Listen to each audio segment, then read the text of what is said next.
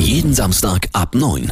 Menschen der Woche. Er ist der erste linke Ministerpräsident der deutschen Geschichte, Bodo Ramelow. Am Sonntag ist Wahl in Thüringen und er will sein Land natürlich weiter regieren. Was Ramelow so deutlich erfolgreicher macht als seine Parteikollegen in anderen Bundesländern und warum irgendwie keiner was Böses über ihn sagen kann, das erfahren wir heute von Mira Mühlenhof. Hallo Mira. Hallo.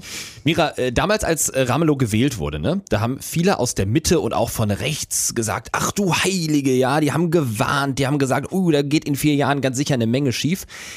Jetzt ist da nach vier Jahren nicht sonderlich viel von übergeblieben.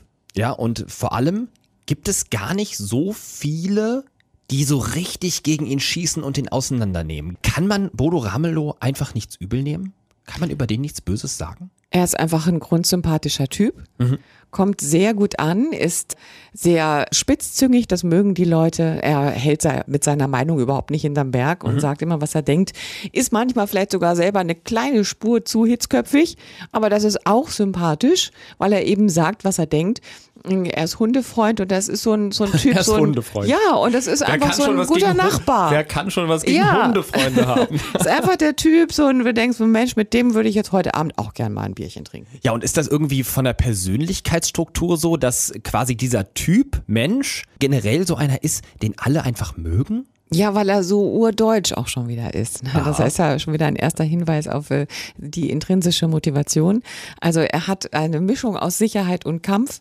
Und ähm, vielleicht ging in den früheren Jahren die Tendenz mehr in Richtung Kampf. Da war er eben wirklich sehr, sehr hitzköpfig bei seinen Debatten. Und da war er wirklich auch dafür bekannt, dass er wirklich, wenn er sich ungerecht behandelt gefühlt hat oder wenn er überhaupt äh, sich verletzt gefühlt hat, dann ist er richtig ausgetickt. Und er geht sehr offen mit seinen Schwächen um. Das macht ihn sympathisch. Er ist Legastheniker.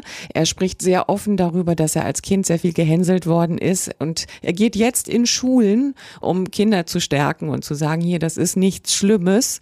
Ich habe es auch überlebt und ich bin trotzdem was geworden. Bodo Ramelow, erster linker Ministerpräsident überhaupt, will morgen wiedergewählt werden. Ob er mit seiner Persönlichkeit eigentlich typisch links ist und ob bestimmte Persönlichkeitsstrukturen und Politikstile eigentlich besser zusammenpassen als andere, das verrät Mira Mühlenhof uns gleich beim Menschen der Woche.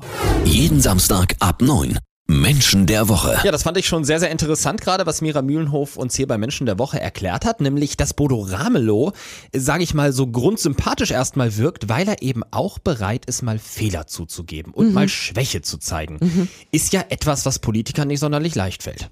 Ja, gerade deswegen sticht er damit ja auch so raus. Und wenn es dann noch etwas ist, worin sich wirklich viele Menschen wiederfinden können, dann macht das einfach sympathisch. Und ich habe immer das Gefühl, das ist eigentlich die größte Angst, die Politiker überhaupt haben. Nämlich mal zuzugeben, dass sie da einfach mal was falsch gemacht haben. Ja, ja zum Beispiel würde- Andi Scheuer, bestes Beispiel, Ja. unser Verkehrsminister. Wann Ja. gibt der endlich mal zu, dass diese Pkw-Maut-Idee einfach Schwachsinn war? Ja. Das ist doch mal ehrlich. Ja? Über den reden wir nächste Woche. Aber in der Tat, ich plädiere auch dafür, weil immer dann, wenn etwas aufbricht und wenn Menschen sich auch menschlich zeigen mit ihren Schwächen und mit dem, was eben nicht so gut klappt, dann öffnet das die Herzen. Ist das von der Persönlichkeitsstruktur her eigentlich alles typisch links, was du jetzt beschreibst? Oder kann man sowas überhaupt sagen? Oder lehne ich mich da jetzt zu weit aus dem Fenster? Kann man sagen, die politischen Lager sind auch immer eher mit gewissen Persönlichkeitsstrukturen verbunden? Man kann das schon so sagen. Es gibt schon einen bestimmten Typus Politiker, sage ich mal, der sich in bestimmten Bereichen auch bewegt, weil es hat natürlich was mit der inneren Haltung und der inneren Einstellung zu tun. Also was ist wirklich meine, meine Grundüberzeugung und zwar nicht nur in der Politik, sondern auch dem Leben gegenüber. Das hat ja noch ganz größere Dimensionen. Bei Ramelow würde ich sogar sagen, er ist ja in seinen Thesen, ist er ja wirklich sehr links und trotzdem ist er in seinen Werten sehr deutsch und vereint dann dementsprechend dadurch Ost und West. Er ist ja selber aus Westdeutschland.